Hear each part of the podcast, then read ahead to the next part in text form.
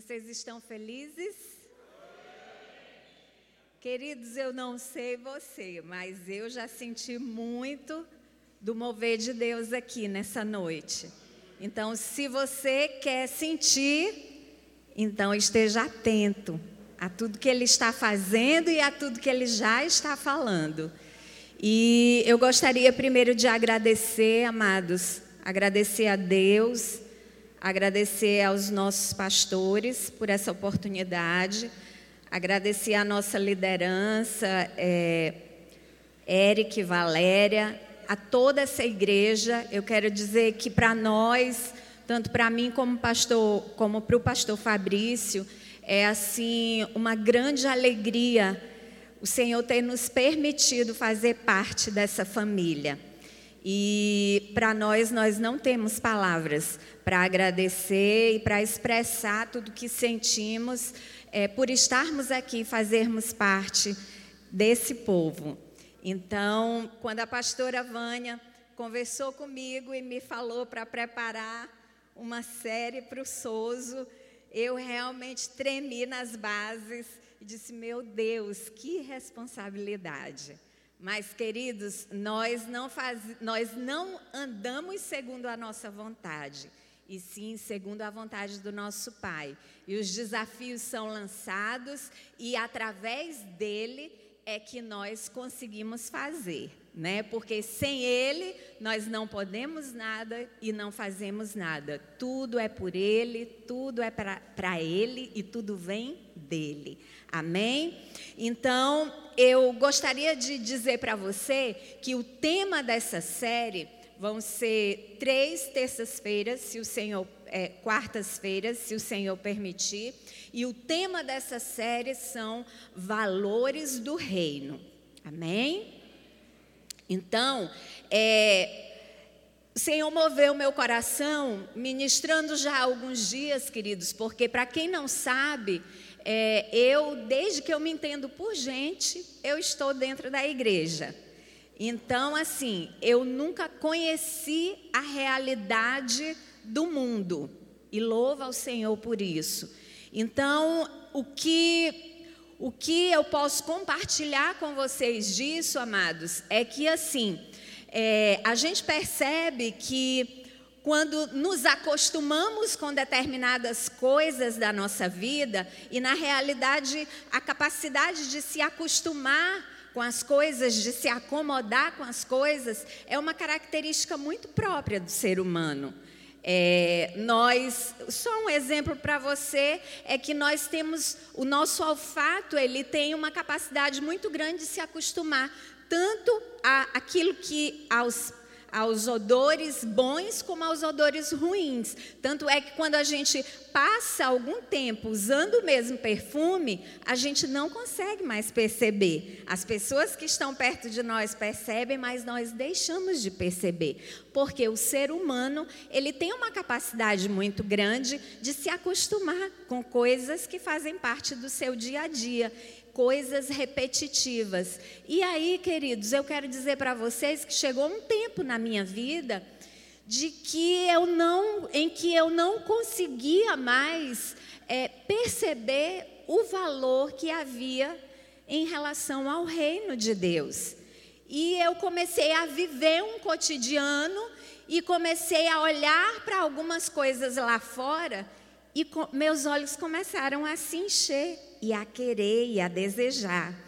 E quando eu realmente consegui perceber que o reino de Deus, ele tem um valor que vai além de tudo que a gente pode imaginar, eu realmente pedi ao meu Senhor e disse para ele para que nunca mais ele me fizesse deixar de sentir e deixar de ter a certeza de que o maior privilégio da minha vida é viver com Ele e servir a Ele. E sabe, amados, não é só apenas porque eu estou dizendo para você que o reino de Deus, ele tem um valor incalculável, mas acima de tudo, é porque foi o próprio Jesus que declarou isso. E aí eu te convido a abrir o Evangelho de Mateus, capítulo 13, versículo 40, a partir do versículo 44, que diz assim: essa é uma declaração do próprio Jesus. E ele diz assim: O reino dos céus assemelha-se a um tesouro escondido no campo.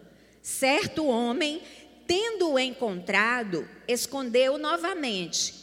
E ele escondeu, queridos, para que ninguém pudesse tirar esse tesouro dele. Amém?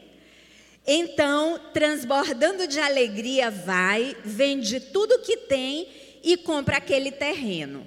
Da mesma forma, o reino dos céus é como um negociante que procura pérolas preciosas. E assim que encontrou uma pérola valiosíssima, foi, vendeu tudo que tinha e a comprou. Então, o que que Jesus ele fala aqui é que o reino de Deus, o reino dos céus, ele é um tesouro, um tesouro que quando a gente consegue perceber o real valor desse tesouro, a gente abre mão de tudo que é que a gente possa achar valioso, a gente abre mão por causa desse reino. O valor do reino de Deus é mais do que qualquer coisa que a gente possa imaginar. Então, ao mesmo tempo que o reino de Deus ele é valiosíssimo, queridos. Existem coisas relacionadas ao reino de Deus que também têm extremo valor e que, quando tomamos conhecimento disso, são valores que nós jamais deveríamos negociar. E é por isso que o primeiro valor do reino que eu vou falar aqui para você é sobre identidade. E aí, quando a gente fala sobre valor, valor, queridos, essa palavra, ela significa a importância que damos àquilo que temos apreço, aquilo que temos consideração, aquilo que realmente nós temos afeto, que nós estimamos. Então, quanto maior é a importância que damos àquilo, a alguma coisa, maior é o valor daquilo. Quanto menor importância nós damos, menor é o valor. Então, Jesus ele disse também, ele declara que esses valores que eu vou falar aqui, que o primeiro é identidade, ele diz, ele chama também esses valores de tesouro. E isso está lá no Evangelho também de Mateus, capítulo 6, a partir do versículo 19, Jesus diz assim: Não acumuleis para vós outros tesouros na terra, onde a traça e a ferrugem destroem, e onde ladrões arrombam para roubar. Mas ajuntai para vós outros tesouros no céu, onde nem a traça nem a ferrugem podem destruir, e onde os ladrões não arrombam e roubam, porque onde estiver o teu tesouro, aí também estará o teu coração. Olha só, quando Jesus faz essa declaração, ele diz que nós devemos buscar acumular tesouros. E quando Jesus ele fala é, que nós devemos acumular tesouros, essa palavrinha também, queridos, ela se refere ao muito esforço que nós vamos fazer para conquistarmos coisas que são muito preciosas. E essas coisas que nós passamos a conquistar e que são coisas que são muito preciosas para nós, elas se tornam um tesouro e esse tesouro ele vai ser, ele pode ser acumulado em dois lugares, conforme Jesus está dizendo, está dizendo aqui. Esse tesouro nós podemos acumular na terra ou nós podemos acumular no céu. Então, o que vem a ser exatamente, é, destrinchando isso para o que eu quero chegar a fazer vocês entender, o que, que realmente, em termos práticos, Jesus está dizendo para nós. é que, na realidade, queridos, os meus valores, aquilo que eu considero importante, vão revelar onde está o meu coração. Porque Jesus diz: onde está o meu tesouro, está o meu coração. Então, esses valores vão revelar onde está o meu coração, que por sua vez, onde está o meu coração, vai revelar onde está a minha identidade. E por sua vez, a minha identidade, ela vai determinar a forma como vamos nos mover. Você está entendendo o que eu estou querendo dizer? Então, os meus valores dizem onde está o meu coração. Então, o meu coração, os meus valores, eles podem ser valores terrenos ou valores celestiais. Amém? E esses valores vão mostrar qual é a minha identidade. Se a minha identidade, ela é uma identidade terrena ou uma identidade celestial. E a minha identidade, ela vai determinar a forma como eu vou caminhar, como eu vou me mover. Amém? Então, queridos, quando nós entendemos isso, a primeira coisa que eu pergunto para você é: em qual esfera você tem caminhado e empenhado todos os seus esforços para formar um depósito? Eu gostaria que você parasse bem nesse momento, só por alguns segundos, e desse essa resposta para você mesmo. Em qual esfera você tem caminhado e empenhado todos os seus esforços para formar o seu depósito? Onde você tem empenhado as tuas conquistas, o que que para você tem tido um maior valor? São as coisas terrenas ou as coisas celestiais? Como você tem se movido nesses dias? O que tem sido o de maior valor para você? São as coisas terrenas ou as coisas celestiais? Porque, mais uma vez, Aquilo que eu valorizo vai determinar onde está o meu coração e vai determinar a forma como eu vou me mover. E sabe, amados, eu me lembrei muito do que acontecia nos dias de Jesus, é que existia um costume nos judeus de separar os meninos até seis anos de idade e até essa idade esses meninos eles deveriam aprender toda a Torá que era composta pelos que é composta pelos cinco primeiros livros da Bíblia até os seis anos os meninos que mais se destacavam eram separados, eram escolhidos pelos grandes rabinos daquela época para continuarem os seus estudos.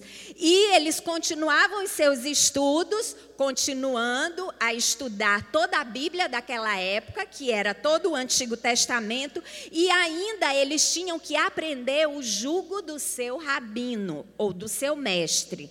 E o jugo do rabino, queridos, ele era constituído por aquilo que o rabino interpretava da Bíblia, pela sua interpretação da Bíblia, e por um conjunto de regras que eles que, que era formada pelo que era pecado para ele, pelo que não era pecado, pelo que eles podiam e pelo que eles não podiam fazer.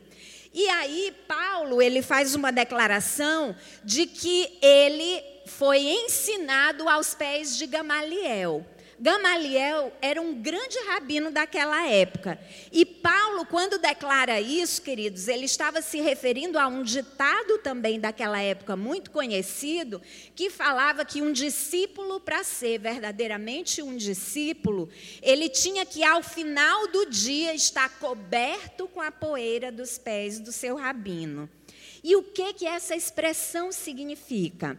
Significa que assim, o discípulo, ele deveria andar tão de perto do seu rabino, ele deveria estar atento à forma como o rabino andava, à forma como o rabino se vestia, à forma como o rabino falava, à forma como o rabino vivia, porque a maior ambição de um discípulo era ser exatamente igual ao seu mestre, ao seu rabino. Amém? Então, queridos, Jesus, quando ele chega naqueles dias, ele faz um convite que era um convite um pouquinho diferente do que aqueles rabinos faziam. Jesus, ele convidava assim, ele fazia o seguinte convite: enquanto aqueles rabinos escolhiam os mais excelentes, os mais inteligentes para que fossem seus discípulos, Jesus ele chegou e ele dizia assim: Vinde a mim todos vós que estáis cansados e oprimidos, e eu vos aliviarei. Tomai sobre vós o meu jugo e aprendei de mim, porque sou manso e humilde de coração, e encontrareis descanso para as vossas almas, porque o meu jugo é suave e o meu fardo é leve. Então, ao contrário daqueles homens, o convite de Jesus era diferente. Jesus convidava os cansados, os oprimidos, e é o mesmo convite que ele continua fazendo até hoje é convidar a mim e a você, cansados, pecadores, doentes, oprimidos, desprezados por muitos, porque Jesus não faz acepção de pessoas e ele não escolhe, ele não prefere somente os mais os que são considerados mais excelentes. Mas ele diz assim: "Olha, eu não convido somente aqueles, eu convido todos". E o meu convite, ele tem um detalhe. Eu não convido você para ser um cumpridor de regras. Eu convido você para caminhar comigo e aprender de mim. Agora, aprender o que, queridos? Qual era o verdadeiro propósito do convite de Jesus? Qual é o verdadeiro propósito do convite de Jesus quando ele nos convida a caminharmos com ele? Abra sua Bíblia lá em Hebreus, capítulo 2, versículos, a partir do versículo 10, e eu vou tentar correr aqui um pouquinho, queridos, porque eu quero trazer para você tudo aquilo que o Senhor colocou no meu coração para esta noite. Amém?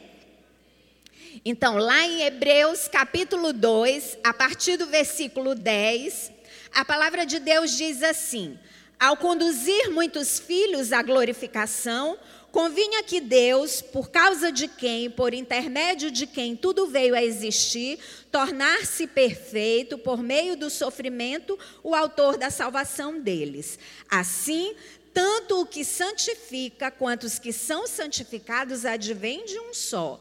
E por essa razão, Jesus não se envergonha de chamá-los irmãos. Ele declara: Vou anunciar teu nome aos meus irmãos, cantar-te-ei louvores no meio da congregação. E mais, porei nele a minha confiança. E outra vez ele afirma: Aqui estou eu com os filhos que Deus me concedeu. Então, o primeiro propósito de Jesus, quando ele faz um convite para nos tornarmos discípulos dele, é revelar que o propósito do Pai é formar uma família de muitos filhos. Agora, não são filhos cumpridores de regras, do pode ou não pode, de um jugo pesado que nem os próprios rabinos, como o Senhor disse, conseguiam suportar, mas o propósito de Deus, ao enviar Jesus como filho, foi mostrar que Deus queria formar uma grande família de filhos. Agora, filhos, segundo Paulo declara lá em Romanos capítulo 8, versículo 29, quando ele diz assim: Aqueles que antecipadamente conheceu, também os predestinou para serem semelhantes à imagem do seu filho, a fim de que ele seja o primogênito entre muitos irmãos. Amém, igreja? Então, o propósito de andarmos com Jesus é aprendermos a sermos filhos, mas filhos iguais a Ele. Amém, igreja? Você está conseguindo entender aí já esse começo?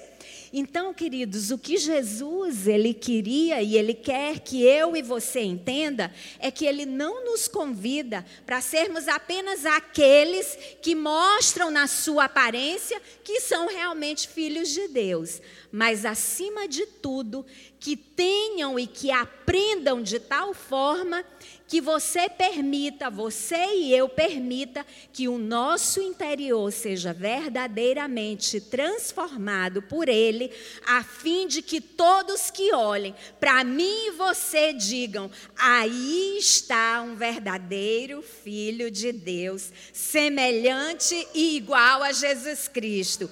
Esse é o propósito do nosso Pai para mim e para você. Agora, sabe como é que nós conseguimos ser filhos semelhantes a Jesus Cristo? É também dizendo sim a um outro convite que Jesus nos faz. Porque existia também um outro convite e existe ainda hoje um outro convite que Jesus faz, que é de nos sentarmos à mesa com Ele. Quem já leu a Bíblia, quem já leu os evangelhos, sabe que uma das coisas que a gente mais vê é Jesus sentado à mesa. Jesus sentado à mesa com os seus discípulos, ceando com os seus discípulos, Jesus indo à casa de pecadores, à casa de doentes, à casa de desprezados por aqueles grandes rabinos e sentando-se à mesa para cear com todos eles. E sabe, queridos, quando um judeu convida alguém para sentar-se à mesa com ele, existe duas mensagens que o judeu quer transmitir para essa pessoa que recebe o seu convite. A primeira coisa é que ele quer dizer para aquela pessoa: eu te considero meu amigo. Porque um judeu jamais convida alguém para sentar-se à mesa dele, se não for alguém que ele considere um amigo. E a outra mensagem que ele quer e que ele diz para aquela pessoa é: além de eu te considerar um amigo, eu te permito que tu tenhas acesso a tudo que eu tenho e a tudo que eu sou. Olha que coisa linda. Sabe, amados, o convite do nosso Senhor Jesus para nos sentarmos à mesa com Ele é justamente dizendo para mim e para você que tudo que nós precisamos para nos tornarmos filhos semelhantes a Ele, Ele nos dá acesso livre para recebermos dele. Amém, igreja? Então, Jesus, Ele não apenas nos convida, aliás, ele nos convida e esse convite significa que ele está te chamando para ter uma verdadeira intimidade com ele, porque ele diz assim: "Aprendei de mim, porque sou manso e humilde de coração, e encontrareis descanso para as vossas almas." E aí, amados, ele quer de mim e de você que nós vivamos, que nós nos movamos da mesma forma que ele se movia. E o que era que Jesus dizia? Eu sou um com o meu Pai. E lá em João, capítulo 17, a partir do versículo 20, a palavra de Deus, ela registra uma linda oração que Jesus fez logo antes de ele ser crucificado. E Jesus diz assim: Não oro somente por esses discípulos, mas igualmente por aqueles que vierem a crer em mim. Ou seja, Jesus já orava por mim e por você. Por intermédio a crer em mim por intermédio da mensagem deles, para que todos sejam um Pai como tu estás em mim e eu em ti. Que eles também estejam em nós, para que o mundo creia que tu me enviaste. Aí o que que ele diz? Eu lhes tenho transferido a glória que me tens dado, para que sejam um como nós o somos. Eu neles e tu em mim, a fim de que sejam aperfeiçoados na unidade, para que o mundo conheça que tu me enviaste e os amaste, como também amaste a mim. Queridos, a intimidade com Jesus, ela tem um imenso poder. É através da intimidade com Ele, que é como ele diz aqui, como ele diz aqui no versículo 22, eu lhes tenho transferido a glória que me tens dado. Muitos de nós, e eu escuto muitas vezes as pessoas dizendo assim: ah, é impossível que sejamos iguais a Jesus. É impossível. Mas, amados, eu não acredito que Deus ele determinaria um propósito para mim e para você que fosse impossível, porque senão ele seria mentiroso e ele estaria brincando conosco. Agora, o que nós, o, o, que eu acredito que muitos desses que, considera, que consideram impossível sermos filhos iguais a Jesus, eles não conhecem, é justamente isso aqui que Jesus ele está dizendo. Eu lhes tenho transferido a glória, eu lhes tenho transferido o poder. Existe poder na intimidade com Jesus e Ele nos dá acesso livre para tudo que precisamos receber para sermos realmente iguais a Ele. Agora, qual é o problema? É não termos e não buscarmos, é desprezarmos, negligenciarmos o poder da intimidade com Ele que infelizmente, queridos, muitas vezes ao longo da nossa caminhada é o que nós perdemos. É realmente deixarmos de reconhecer o valor e o poder que há naquilo que em nenhum momento de nossas vidas nós devemos perder, que é a intimidade com o nosso Mestre, com o nosso Jesus. Só existe, amados, uma forma de sermos transformados e sermos iguais a eles: é sendo íntimos dele amigos íntimos, porque ele não nos chama de servos. Como ele diz, eu não lhe chamo, não chamo mais de servos, eu lhe chamo de amigos. Amigos que têm liberdade e acesso a tudo que é necessário para serem iguais a mim. Sabe, queridos, e quando nós negligenciamos o poder e uma vida de intimidade com Ele, nós fatalmente, queridos, cairemos no mesmo erro e, e na mesma negligência de Eva. Porque foi o que aconteceu com Eva. Eva desprezou, Eva negligenciou o seu momento de intimidade, a sua caminhada tão de perto com Jesus. E aí o que, que aconteceu com Eva? Eva deu ouvidos ao que, a quem não devia. Eva olhou para quem não devia. Eva desejou que passou a desejar o que não devia e quis ser o que ela não foi criada para ser. E aí, amados, muitas vezes é o que tem acontecido, o que acontece conosco.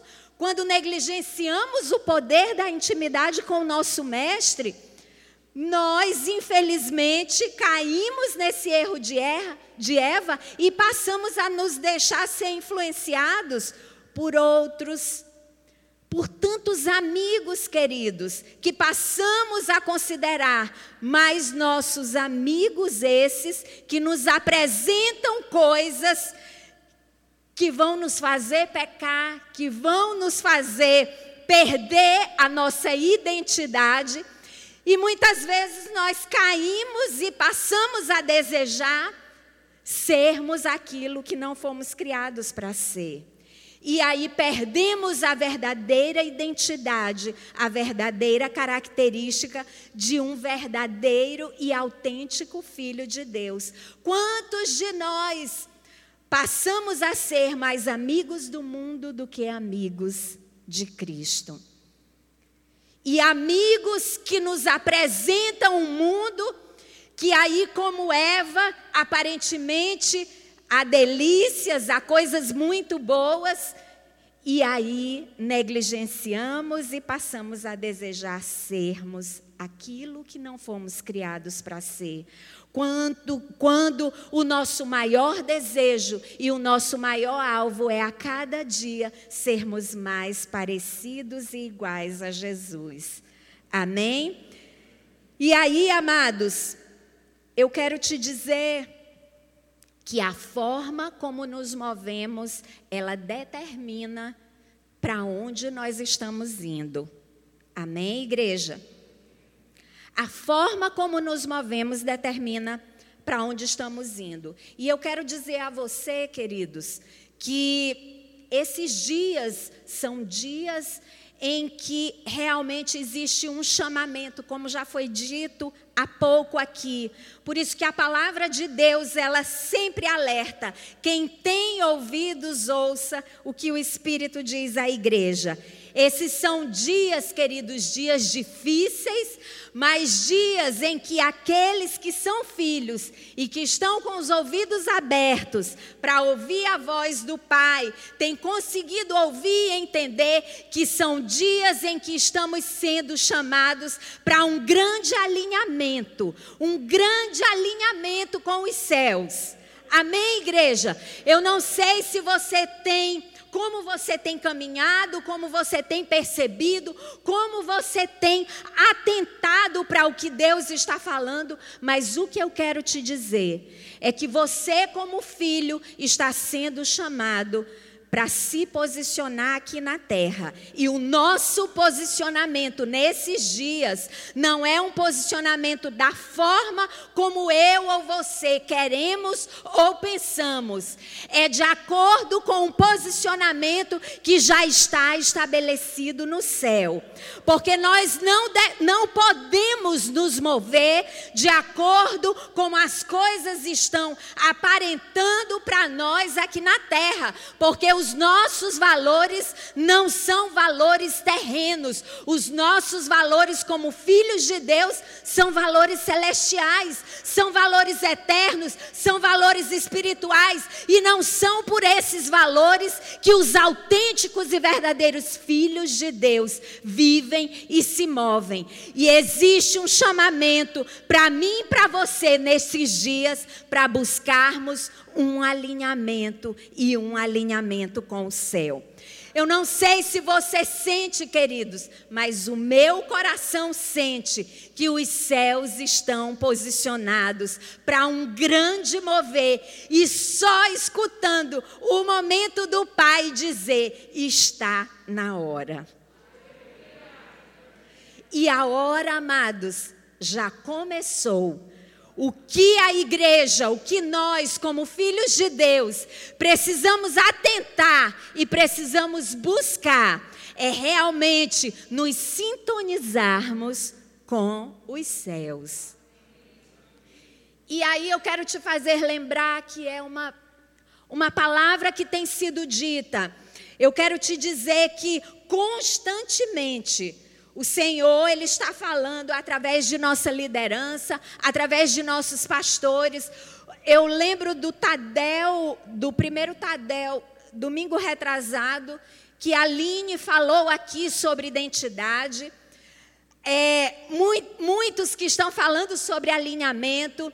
Quantas e quantas vezes nossos pastores têm usado aqui uma palavra que para nós pode ser tão comum, tão falada, tão conhecida, mas queridos, nós devemos, nós estamos sendo chamados para entendermos o verdadeiro valor das coisas espirituais. Não devemos nos acostumar com aquilo que já temos vivido não, nós devemos entender e buscar reconhecer o verdadeiro valor, porque são coisas extremamente preciosas.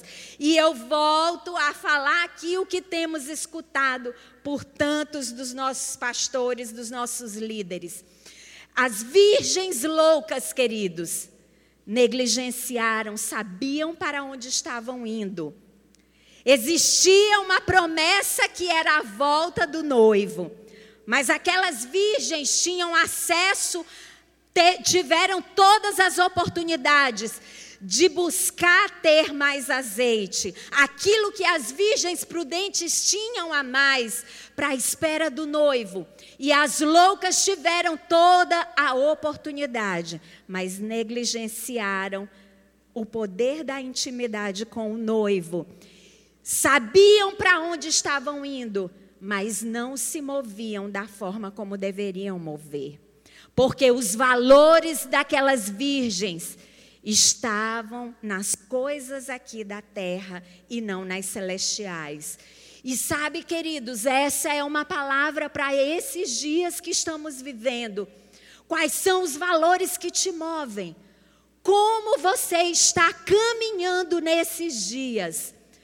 O que que você tem mais valorizado? As coisas terrenas ou as coisas celestiais? Quantas vezes temos trocado coisas espirituais por coisas terrenas. Como você tem caminhado esses dias? E o Senhor nos chama para um alinhamento. E eu quero te fazer lembrar de uma igreja que ficava em uma cidade chamada Laodiceia. Essa, igre... Essa cidade, queridos, Laodiceia, ela era uma cidade extremamente rica. Ela era muito conhecida porque era uma cidade onde havia é, é, muitas é, é, transações bancárias. Ela era muito, muito procurada porque era uma cidade com muitos bancos e ela também era especialista na fabricação de roupas com um tecido muito caro na época que era a base de uma lã preta. E havia também uma, um, um colírio para os olhos, que era um colírio muito caro e que, por conta disso, é, gerava muito dinheiro para aquela cidade. Mas, queridos, é, Jesus, ele quando revela a João a respeito dessa igreja, e eu gostaria que você abrisse a Bíblia lá em Apocalipse capítulo 3,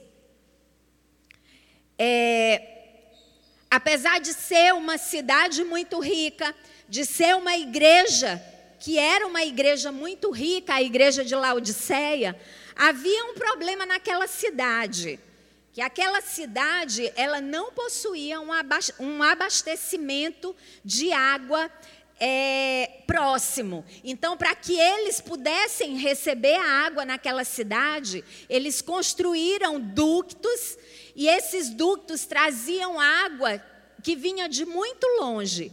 E o detalhe era que quando a água chegava lá em Laodiceia, era uma água que já chegava quente, aliás, ela chegava morna, e era uma água que chegava muito suja, então imprópria para o consumo. E aí o que é interessante é que Jesus ele usa aquilo que era característico daquela cidade e que estava fazendo parte da condição espiritual daquela igreja e declara assim: vamos ler lá em Apocalipse capítulo 3, a partir do versículo 14. Jesus diz assim: Ao anjo em Laodiceia escreve: Assim declara o Amém a testemunha fiel e verdadeira, o soberano da criação de Deus, Conheço as tuas obras, sei que não és frio nem quente, antes fosses frio ou quente. E por este motivo, porque és morno, não és frio nem quente, estou a ponto de vomitar-te da minha boca. E ainda dizes: Estou rico, conquistei muitas riquezas e não preciso de mais nada. Contudo, não reconheces que és miserável, digno de compaixão, pobre, cego e que está nu. Portanto, ofereço-te este conselho: adquire de mim ouro refinado no fogo, a fim de que te enriqueças, roupas brancas, para que possas cobrir tua vergonhosa nudez, e compra o melhor colírio, para que, ao ungir os teus olhos, possa enxergar claramente. Eu repreendo e corrijo a todos quantos amo. Sê, pois, diligente e arrepende-te. Eis que estou à porta e bato. Se alguém ouvir a minha voz e abrir a porta, entrarei em sua casa e cearei com ele e ele comigo. Ao vencedor, eu lhe considerei que se assente comigo no meu trono, assim como eu venci e me assentei com meu Pai no seu trono. Aquele que tem ouvidos, ouça o que o Espírito revela às igrejas. Qual era o estado dessa igreja, queridos? Uma igreja que perdeu a sua identidade. E uma igreja que estava se movendo por valores absolutamente terrenos. E o que é pior dessa igreja, o que é pior dos irmãos desta igreja, é que eles diziam que estava tudo bem, que eram estavam ricos e que não tinham necessidade de mais nada. E aí, amados, quantos de nós esses dias estamos negociando a nossa identidade de filhos? Estamos abraçando o pecado e tornando o pecado nosso amigo íntimo, sendo mais amigos do mundo do que mais amigos de Deus tendo mais prazer nas coisas terrenas do que nas coisas celestiais. E estamos caminhando e dizendo: está tudo bem, estou satisfeito com a minha vida. E eu quero te dizer que a palavra de Deus para nós nesse momento é: compra, adquire de mim ouro refinado no fogo, a fim de que te enriqueças. Ou seja, esse ouro refinado se refere à forma como você move e aquilo que tem valor para você e que é revelado através das tuas atitudes, porque as tuas atitudes revelam onde está o teu coração e revela a tua identidade. E Jesus convida: compra, adquire de mim ouro refinado Adquire de mim roupas brancas, como Paulo diz, revestivos do Senhor Jesus Cristo. Ou seja, vistam-se deles, porque nós somos chamados para sermos filhos semelhantes a Jesus. E compra o melhor colírio para que você consiga olhar para você e perceber como está, como vai a tua vida qual a tua verdadeira identidade e ao mesmo tempo que consigamos olhar para Ele, enxergar a beleza que há nele e desejarmos, queridos, que o maior desejo, o maior alvo da nossa vida seja ser um filho, uma filha igual a Ele. E aí, por isso, ele faz o mesmo convite a essa igreja. Eis que estou à porta e bato. Se alguém ouvir a minha voz e abrir a porta, entrarei em sua casa, cearei com ele e ele comigo. O convite de Jesus para mim e para você, coloque-se de pé, igreja. O convite dele todos os dias, queridos, o Senhor jamais vai desistir de mim e de você o convite dele todos os dias vai ser: filho, filha, existe uma mesa